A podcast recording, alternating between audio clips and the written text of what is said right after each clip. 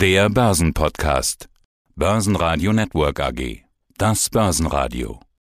Marktbericht. Im Studio Sebastian Leben und Andreas Groß und vom Börsentag in Dresden hören Sie Peter Heinrich.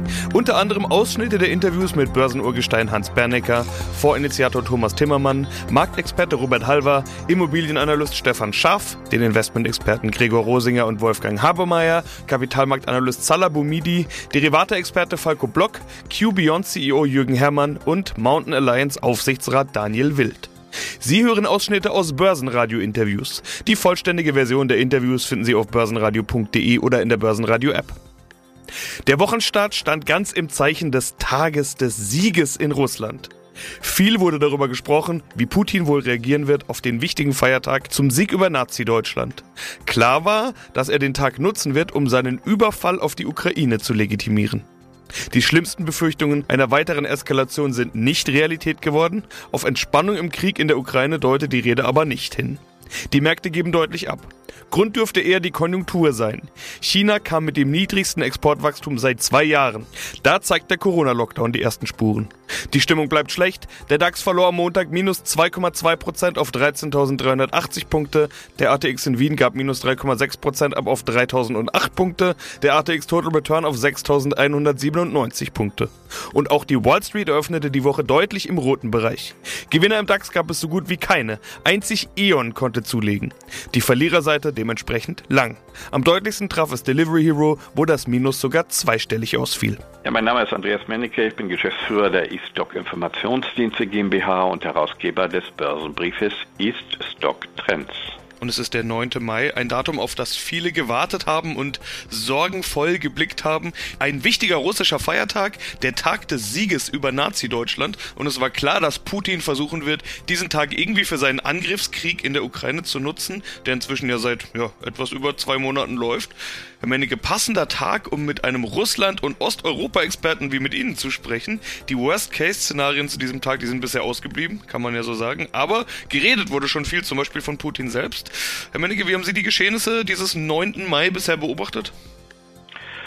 Gott sei Dank keine Eskala neue Eskalationsphase, die äh, Putin da angedeutet hatte, oder was äh, vom Westen kolportiert wurde, dass es kommen könnte, eine Generalmobilmachung oder äh, dass Ukraine insgesamt der Krieg erklärt wird oder dass jetzt ein verschärftes Bombardement erfolgt. Das alles zum Glück nicht, aber er hat dann nochmal natürlich betont, dass das rechtmäßig sei, sein Krieg und die Donbass-Region mehr oder weniger zu Russland gehört und wahrscheinlich da dann alle Akzente draufsetzen wird, die Donbass-Region Verteidigung militärisch auch zu sichern. Im Sinne seiner Russen, die dort leben, aber da sterben ja nun auch Russen im Krieg. Insofern ist das alles sehr unschön, was da passiert.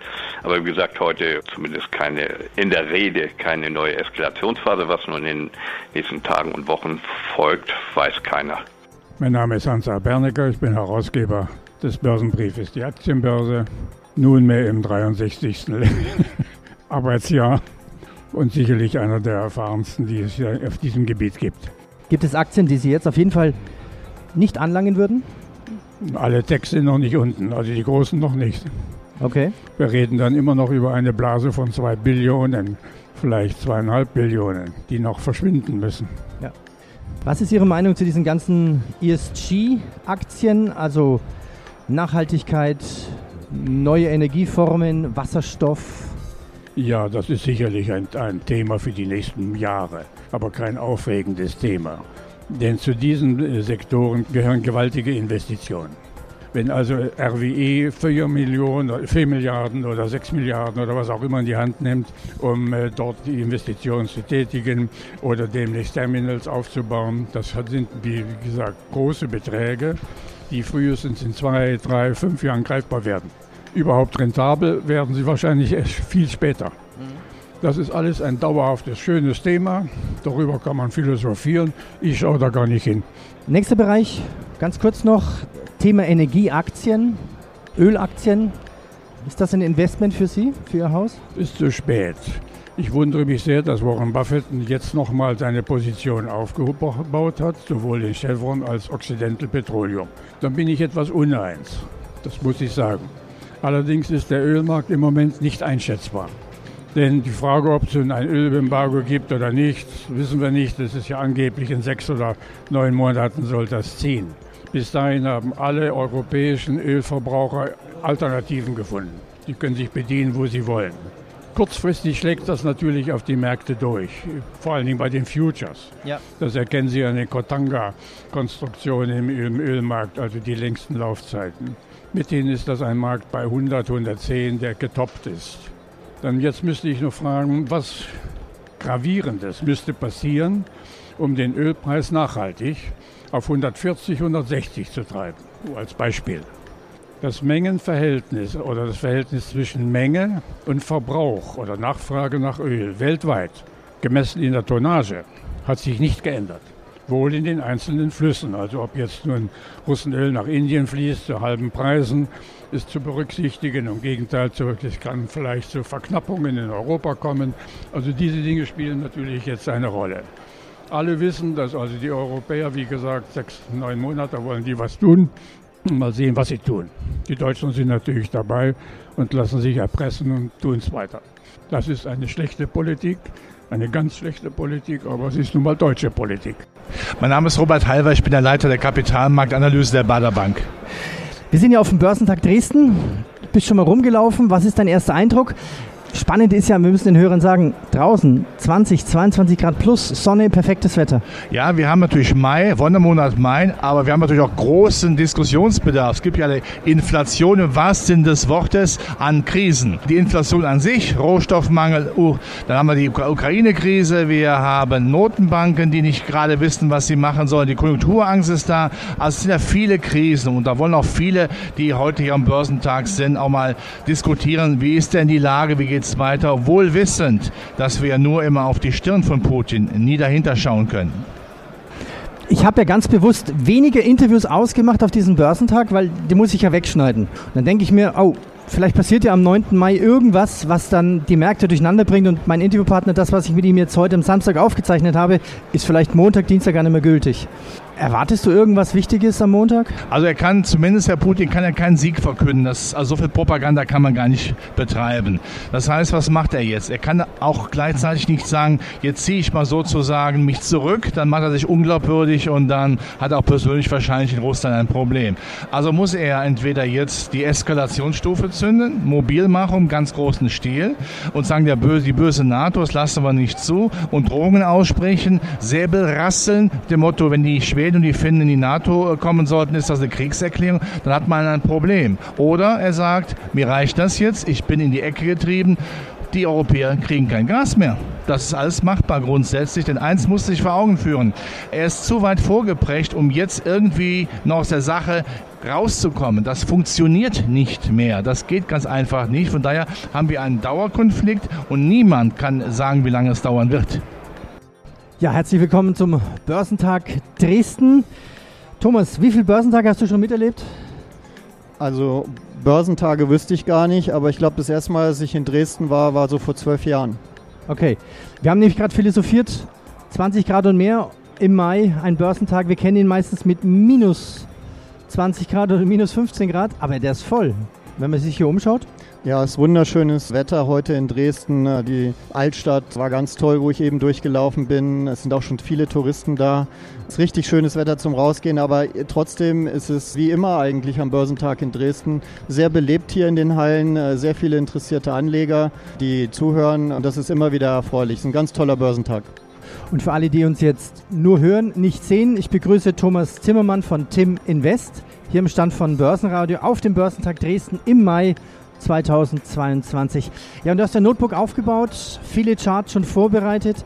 Wo stehen wir denn charttechnisch jetzt? Ist irgendwo ein Ende in Sicht? Wir hatten vorhin mit Robert Halver so eine Diskussion, so nach dem Motto Sell and Main, go away. Und kommt man wieder, wenn, ja, wenn der Frieden ist aber so lange kann man ja gar nicht warten. Also wie sieht es charttechnisch aus an den Börsen? Ja, charttechnisch sieht es leider gerade in den letzten zwei Tagen sehr schlecht aus. Wir hatten ja letzte Woche die erwartete Zinserhöhung der Fed die vom Markt erstmal positiv aufgenommen wurde, wo der Nasdaq und der S&P ja richtig positiv reagiert hat und auch der DAX dann am nächsten Tag 200 Prozent höher war.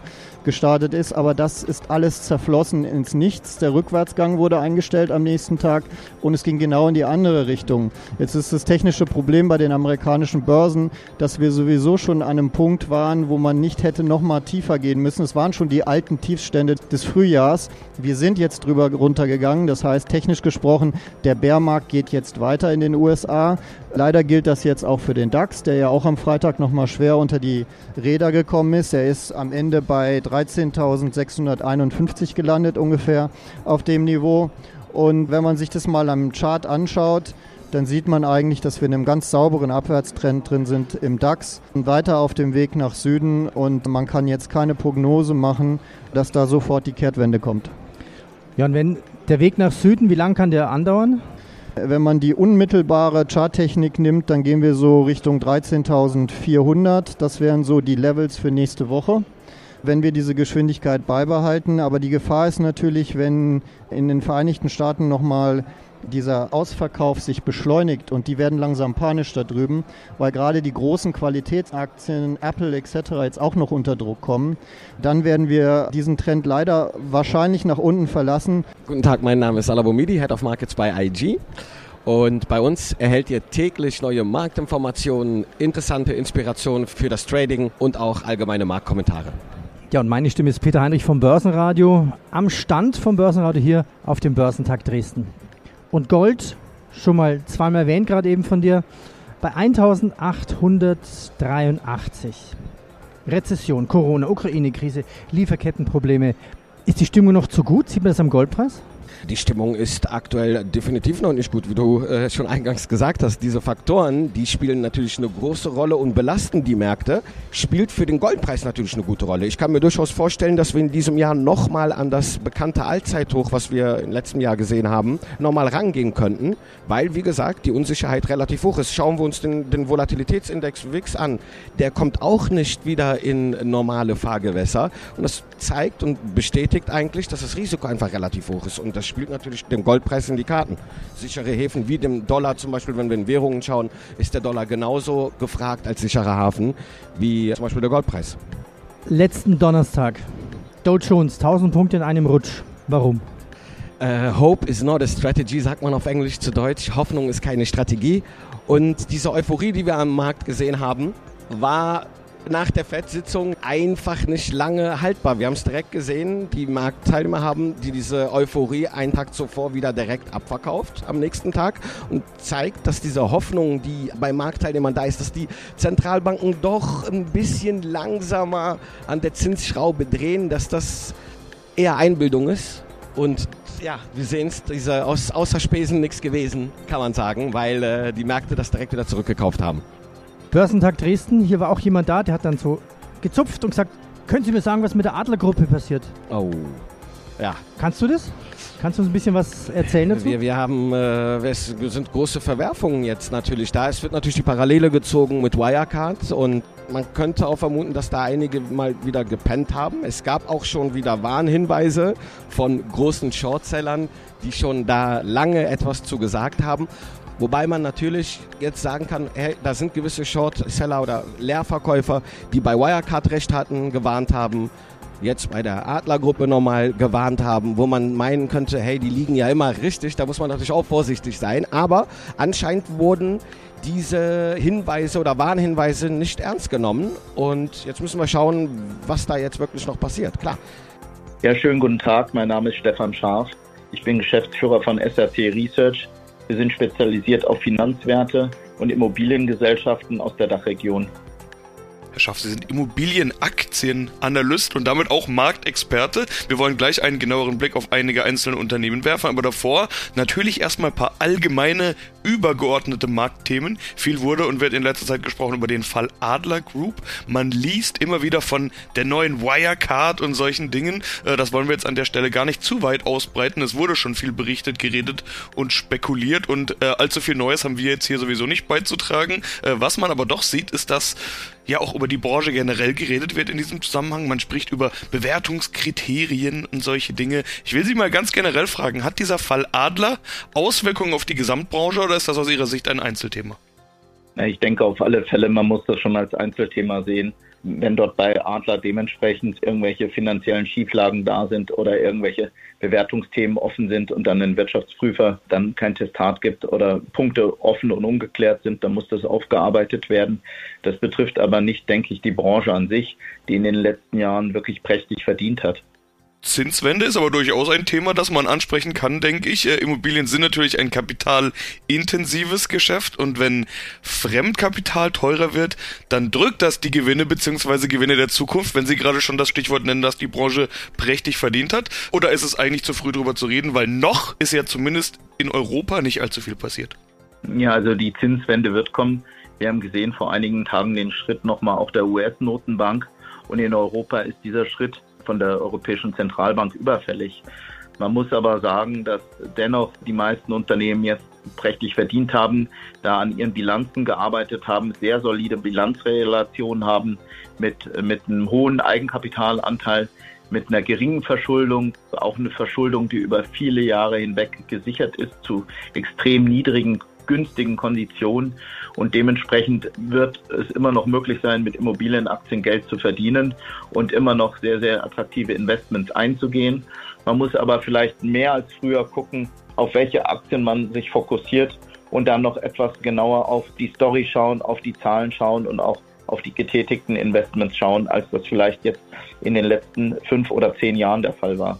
Mein Name ist Wolfgang Habermeier. Ich bin Gründer, Eigentümer und Geschäftsführer der Firma Meritor Financial Solutions GmbH. Herr Habermeier, wir haben jetzt gesprochen über viele Belastungsfaktoren für den Markt, für die Wirtschaft, letztendlich auch für die Menschen, was auch den, den Krieg angeht. Kann man es sich leisten, in diesen schwierigen Zeiten auch über das Thema Nachhaltigkeit noch nachzudenken? Oder muss man das sogar tun? Ich hoffe, dass die Nachhaltigkeit nie als Luxusproblem gesehen wurde. Wir haben sehr viele valide Anliegen, im, nicht nur im Bereich der Umwelt, sondern auch im sozialen Bereich und natürlich auch im Bereich unseres ethischen Verhaltens und der sogenannten Governance, also wie wir institutionell führen wollen, wie wir Unternehmen geführt sehen wollen. Und das sind noch einmal keine Luxusprobleme. Das sind sehr valide Anliegen.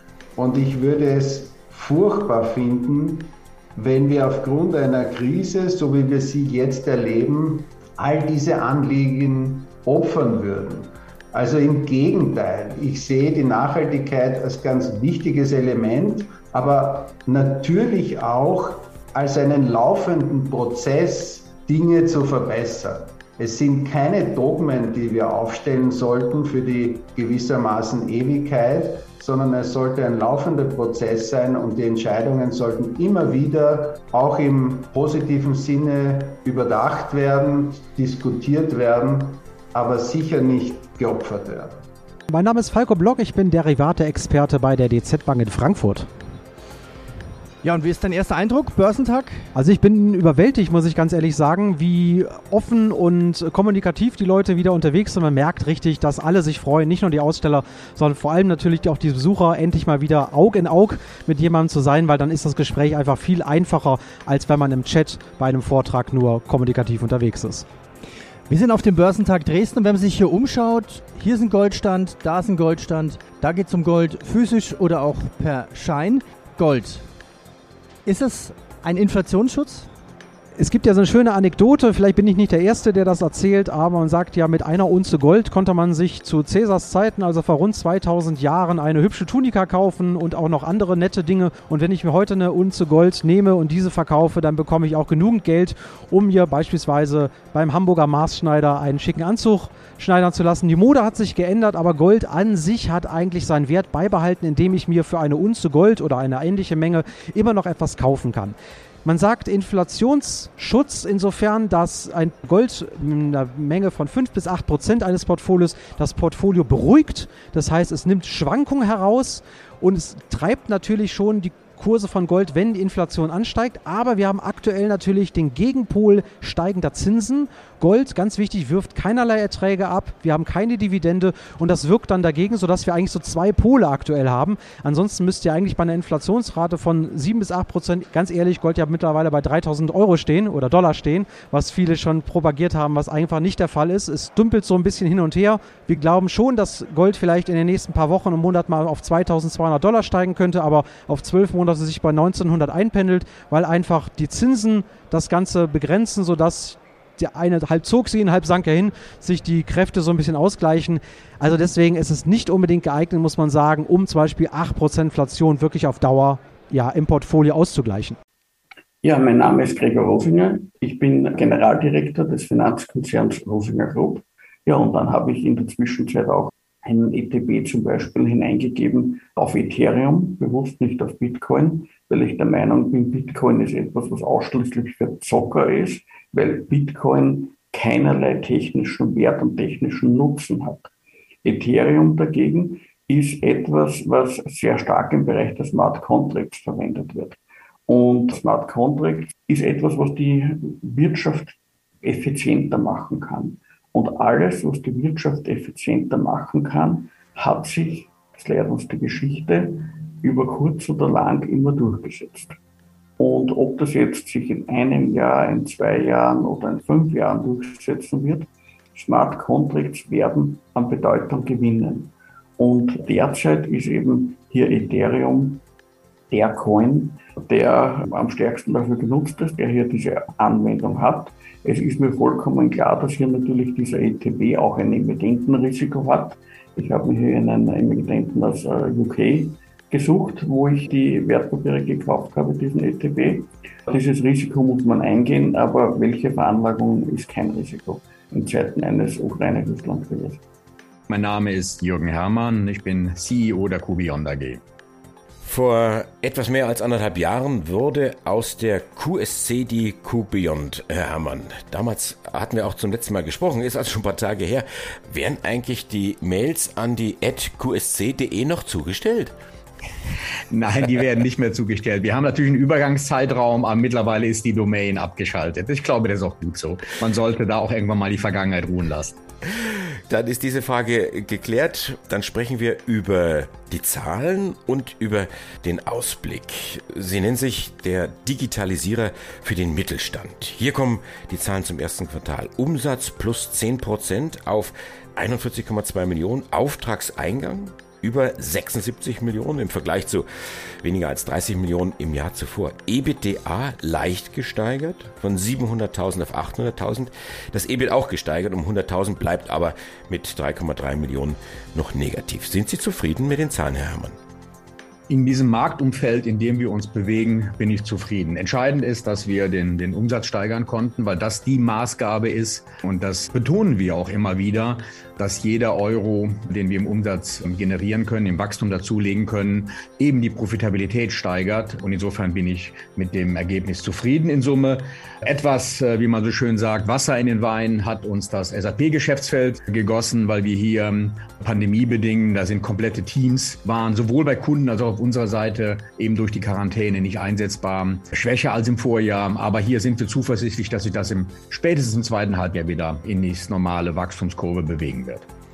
Das sind ja immer die beiden Eckpunkte. Auf der einen Seite Cloud, auf der anderen Seite eben SAP. Was macht Ihnen denn grundsätzlich mehr Spaß? Cloud oder SAP? Ich glaube, das kann man so nicht beantworten. Und ich würde sogar noch ein drittes Element ergänzen. Wir haben ja Anfang April die erweiterte Strategie Beyond 2022 präsentiert wo wir aus dem Cloud- und IoT-Segment, äh, IoT, oder ich nenne es jetzt mal Software as a Service, also die neuen Services rausgehoben haben. Und alle drei Themen, nämlich Cloud, SAP und Software as a Service, machen insofern Spaß, weil sie integriert wirken. Und ich betone immer wieder, das, was in den letzten zehn Jahren in der Unternehmens-IT richtig war, wo man einzelne Elemente, einzelne Technologie sich angeschaut hat und die zusammengeklickt hat, das wird für die Zukunft in der Komplexität der Digitalisierung nicht mehr funktionieren. Alles ist wichtig an der Stelle. Daniel Wild, bin inzwischen der stellvertretende Aufsichtsratsvorsitzende der Mountain Alliance AG. Um das abzurunden, Konzernergebnis hat sich äh, erhöht auf 3,8 Millionen in etwa nach 2,9 im Jahr zuvor. Net Asset Value hatten Sie angesprochen, da liegen wir jetzt bei 7,34 Euro pro Aktie. Und sagt man auch, also das, das passt ja nicht zum derzeitigen Aktienkurs war ganz interessant. Als wir uns vor einem Jahr unterhalten hatten, haben sie gesagt, ja, Beteiligungsgesellschaften haben grundsätzlich einen Abschlag auf den Net Asset Value. Im letzten Jahr waren es dann 15 Prozent, habe ich jetzt nochmal nachgerechnet. Da hatten sie schon gesagt, oh, der Abschlag ist viel zu groß, wir sind viel zu günstig. Jetzt steht die Aktie bei 3,80, also nochmal ein Drittel tiefer. Was ist denn jetzt eigentlich die Steigerung von günstig? Geschenkt? Ja, genau. Also ich würde sagen, zurzeit gibt es einen Dollar für 50 Cent oder den Euro für 50 Euro Cent. Und eigentlich sogar ein Stück drunter. Am Ende muss ich natürlich sagen, wenn wir jetzt sehen, was in den Märkten passiert ist in den letzten Monaten, lassen wir mal den Krieg wechseln. Dann nehmen wir einfach mal den sogenannten amerikanischen Techlash, also den Backlash in den Tech-Bewertungen. Dann ist das was, was uns natürlich auch betroffen hat. Gleichzeitig, wie man an den Zahlen sieht, ist unser Geschäft weiter deutlich besser geworden und auch gerade unsere operativen Gesellschaften haben sich auch weiter gesteigert. Das bedeutet, ich sehe die Firma als viel, noch viel günstiger als letztes Jahr an. Eine 15-prozentige Abschlag, gerade in einem kleineren Cap, also Microcap, was wir sind, kleiner Small Cap, ist 15 Prozent normal, damit muss man wahrscheinlich leben. Aber 50 Prozent ist quasi geschenkt. Wie kann man jetzt den Markt überzeugen? Wie lautet Ihre Strategie, dass das auch im Markt ankommt? Also, eins mache ich jetzt gerade. Ich spreche wieder mit Ihnen. Aber natürlich, ich bin jetzt auf dem EK-Forum, freue mich darauf Gespräche. Wir werden jetzt sehr, sehr viele Investor Relations Gespräche führen.